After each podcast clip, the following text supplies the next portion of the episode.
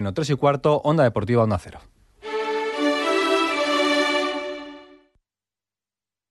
Onda Cero, Extremadura.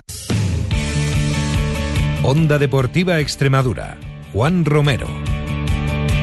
Hola a todos, muy buenas tardes, bienvenidos a Onda Cero Extremadura, bienvenidos a Onda Deportiva. Miércoles 1 de febrero, ayer acababa el mercado de fichajes y con ello, bueno, pues un día muy frenético, sobre todo para el Dieter Zafra que por fin se consolidaba como equipo en la tercera división de la mano de unos auténticos valientes. En el mercado de fichaje llegada, destaca la llegada de Oscar Rico al Mérida y de Esteban Salazar al Villanovense en cuanto a estas últimas horas en el mercado de segunda vez. Nosotros en el día de hoy vamos a hablar en clase de historia precisamente del Dieter Zafra. Vamos a hacer un homenaje al pasado y al presente actual del equipo que ayer estuvo a punto de morir deportivamente. Y hablaremos también, como no, como cada miércoles de pádel con nuestro compañero Chapo Moreno. Vaya torneo hubo el fin de semana equipo por parejas, por equipos en el Campeonato de Extremadura en La Cañada. Se lo contamos en unos instantes. Arranca un día más en Onda Cero Extremadura, Onda Deportiva.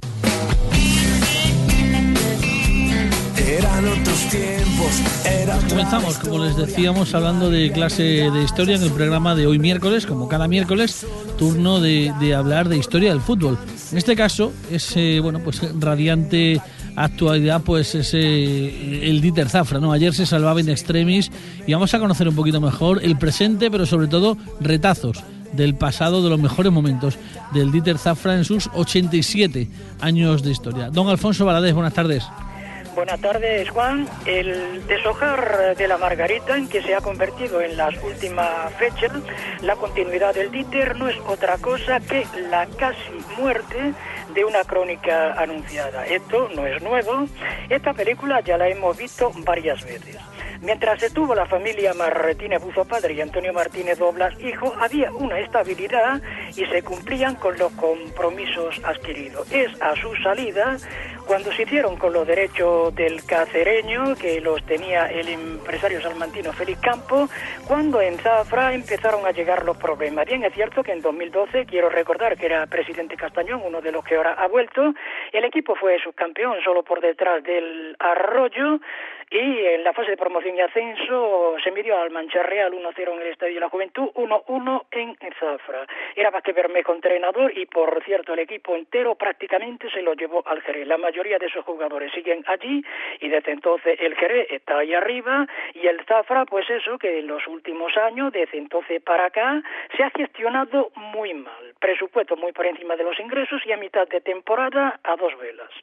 El futuro de, del Zafra, más allá de terminar la temporada, está en que los que tienen que gestionar el equipo sean personas responsables con los pies en el suelo y dependiendo de los ingresos confeccionar proyectos que se puedan asumir, tan simple como eso. De lo contrario, volveremos a las andadas y es una lástima que un equipo que ahora está entre los tres más históricos del fútbol extremeño junto al cacereño y el Don Benito desapareciera.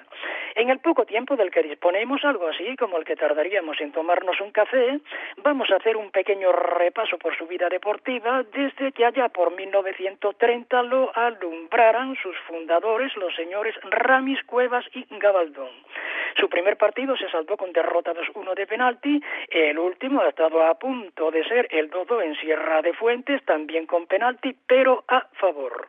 En 1934 se proclamaba su campeón regional, plantilla de 25 jugadores de la localidad, y es a partir de 1948 cuando llegan a Zafra los primeros profesionales con una directiva formada por los señores Grillo, Díaz, García, Torres, Romero, López y Mendoza, siendo entrenador rey.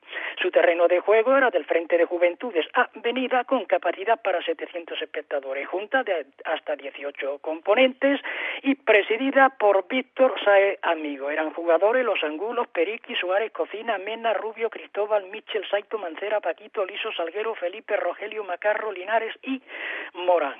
Ya a comienzo de los 60, siendo subcampeones de la Copa Federación con el equipo en regional, estaba formado por Tejido Suárez, Lolo, Morgan Pineda, Hortaluna, Cristóbal Medina, Bernal y Japón. La década de los 70 la recuerdo con nitidez de haberla visto. Disfruté mucho con aquel gran equipo de Paco Hinojosa, Francisco Hinojosa Gala, el entrenador de Granja de Torrehermosa, con Kiko Palacio de presidente. Había una gran afición que llenaba el campo y se desplazaba en masa con el equipo al grito de vámonos, vámonos. Muchos se acordarán, como lo hago yo, de la anécdota que se produjo en el 74 entre segedanos y romanos, donde se lió la mundial porque corrían rumores de que el Zafra había ofrecido una cantidad importante de dinero para que el Mérida Industrial de Diego Lozano jugara con los suplentes. El presidente Paco Álvarez Benito, que cuando se calentaba tremendo, salió al paso para desmentirlo, al mismo tiempo que circulaba el rumor por los mentideros deportivos por aquellos años, Fernando Delgado, Jesús Cabeza y Alfonso García Algar en Mérida y Manolo Sortero en Zafra, de que una peña de Almendralejo al jugarse el liderato el Extremadura ofreció al Mérida Industrial 30.000 pesetas por ganar. Aquel polémico partido fue ganado por los Pecholatas 2-0 con doblete del extremo Román. La temporada siguiente, la 74-75, recuerdo que el Zafra aquí ganó en verano el trofeo López de Ayala, ascendió directamente el campeón cacereño que estaba presidido por el padre de Javi Sánchez, que fuera después componente de la selección española de fútbol sala, un buen cacereño con Usubiaga, Goyo, Eusebio Hernández, Jardín Asenjo, Juanito Didi, Toril Plaza y Egaña fue campeón y el subcampeón fue el Dieter Zafra que promocionó con el Algemesi en las Margaritas Campo de Getafe, Hilaria Dávila Alonso Sierra, León Macedo, Rafaelín Orozco Selma Tony, este era hermano de Adelardo, el futbolista del Atlético Madrid, y Agüero, consiguiendo así el ascenso a la categoría de bronce. Don Benito fue tercero y el Mérida de Castañón cuarto, que a su salida del equipo, la 75-76, a mitad de temporada, fue sustituido por Paco Gil, que fichaba del Dieter Rezafra a un gran pelotero que después durante una década dejó huella en Mérida y me estoy refiriendo a Bonifacio Estrada Ruiz Boni. Seguidamente, la 76-77, el Real Madrid cedía al Dieter Zafra, entrenado por el, el melillense Ramón Martínez Ramón, por cierto ha fallecido un par de días, a un tal Hipólito Rincón Povedano que formó en línea de ataque con Alcalá y Niebla. En ese Dieter de Kiko Palacio, que ascendió a la segunda división B de dos grupos. Esta fue la época dorada del Zafra. Había jugadores como Ciriaco, Carballo, Llanos o Lesmes, sobrino del defensa vallisoletano internacional del Real Madrid, que formaba con Marquitos y Santa María, ganando aquellas Copas de Europa con Miguel Muñoz. Un rincón que llegó a Zafra con 18 años y que en el 83 fue Pichichi de la primera división con 29 goles, siendo jugador del Real Betis, lo que le catapultó a la selección con la que jugó 22 partidos y Diego le ha anotado cuatro de ellos en el célebre 12-1 a Malta. El Dieter descendía de categoría en la temporada 80-81 junto al Eldense y el Mérida Industrial. Recuerdo que ascendieron Mallorca y Córdoba en un grupo segundo donde estaban los Nati de Tarragona, Unión Esportiva Lleida, Real Jaén, Ceuta, Club Deportivo Badajoz o Barcelona Atlético, donde después jugaría uno de los mejores futbolistas que han salido del Zafra, que llegó del Fuente de Canto y fue fichado por el Fútbol Club Barcelona, Andrés Pizarro Lora. Un Dieter Zafra que en los años de Manolo García Pizarro como entrenador y lo recuerdo como homenaje a su persona por lo que se ha movido ahora para que el equipo no desaparezca, fue el primer campeón de la tercera división extremeña. García Pizarro solía jugar con Hilario, Dávila, Daniel, Daniel que por cierto ha vuelto ahora, Daniel Amaya Trigo y Granados el pelirrojo a la izquierda, Ángel Marco Grillo, Nani, Agüero, Toboso Chico y el Pacense Méndez. Este Dieter fue el último que jugó en la tercera división, grupo décimo, la 82-83, la antesala del grupo extremeño, la 83-84. En la temporada 2000-2001, con Moreno Rosillo y Martínez Dobla, el Zafra ganó su segundo campeonato extremeño de tercera división, un club que además ha jugado ocho temporadas en segunda B y disputado 404 partidos apuro el último trago del café para desearle larga vida deportiva y que puedan, este podría ser el objetivo, llegar al centenario. Alfonso Aladé, saludos. Buenas tardes, Alfonso. Y tiempo ahora para hablar de pádel, como cada miércoles vamos hasta Badajoz. Ahí está nuestro compañero Chapo Moreno. Chapo, buenas tardes. Hola Juan, buenas tardes. Bueno, pues vaya torneo este fin de semana, el Campeonato de Extremadura por equipos en La Cañada. Cuéntanos. Sí, como todos sabemos, el Campeonato de Extremadura por equipos de primera categoría es, el, es uno de los campeonatos más eh, esperados del año. Bueno, porque ahí se concentran los mejores jugadores, tanto de chicos como chicas, de- del panorama extremeño e incluso algunos equipos como el Perú venía reforzado con, con jugadores de, de fuera de la región. O sea que la verdad es que ha habido un nivelazo. Y bueno, han sido 20 equipos los que han participado, 12 de chicos y do- y 8 de chicas. Y bueno, pues en el club hemos estado a tope sábado y domingo. Con, desde que hemos arrancado el club, este ha sido el torneo con más ambiente desde que abrimos el 15 de mayo. Destaca también, sobre todo, también el nivel de los participantes. Sí, estaban todos los jugadores de la selección extremeña, incluso en la selección extremeña tenemos a jugadores, como todos sabemos, como José Antonio García Diestro, que es jugador entre los 30 mejores del mundo eh, dentro del World del Tour. Y bueno, pues, pues ahí te puedo decir el nivel que había. Si tienes a Diestro jugando, pues tienes a Diestro, tienes a Pincho, a los hermanos Melón, Señorán, bueno, la selección extremeña al completo y algunos jugadores más.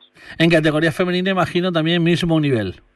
Sí, la selección extremeña también de chicas entera, eh, pues estaba Lourdes Pascual, Marta Saavedra, Chica de la Cruz y, y bueno, pues venían con un equipazo, sobre todo el Perú, de tanto de chicos como de chicas, que, que a la postre fue fue el campeón en categoría masculina y femenina. Este Er- ha eran hecho- favoritos, ¿no? Eran favoritos y lo, Sí, y lo, totalmente, y lo refrendaron. Totalmente, o sea, el Perú traía un equipo que era la selección extremeña entera, eh, quitando a Diestro y a Quique Matallana, que jugaban por la Cañada, y a Claudio Bru, que jugaba por la Hípica.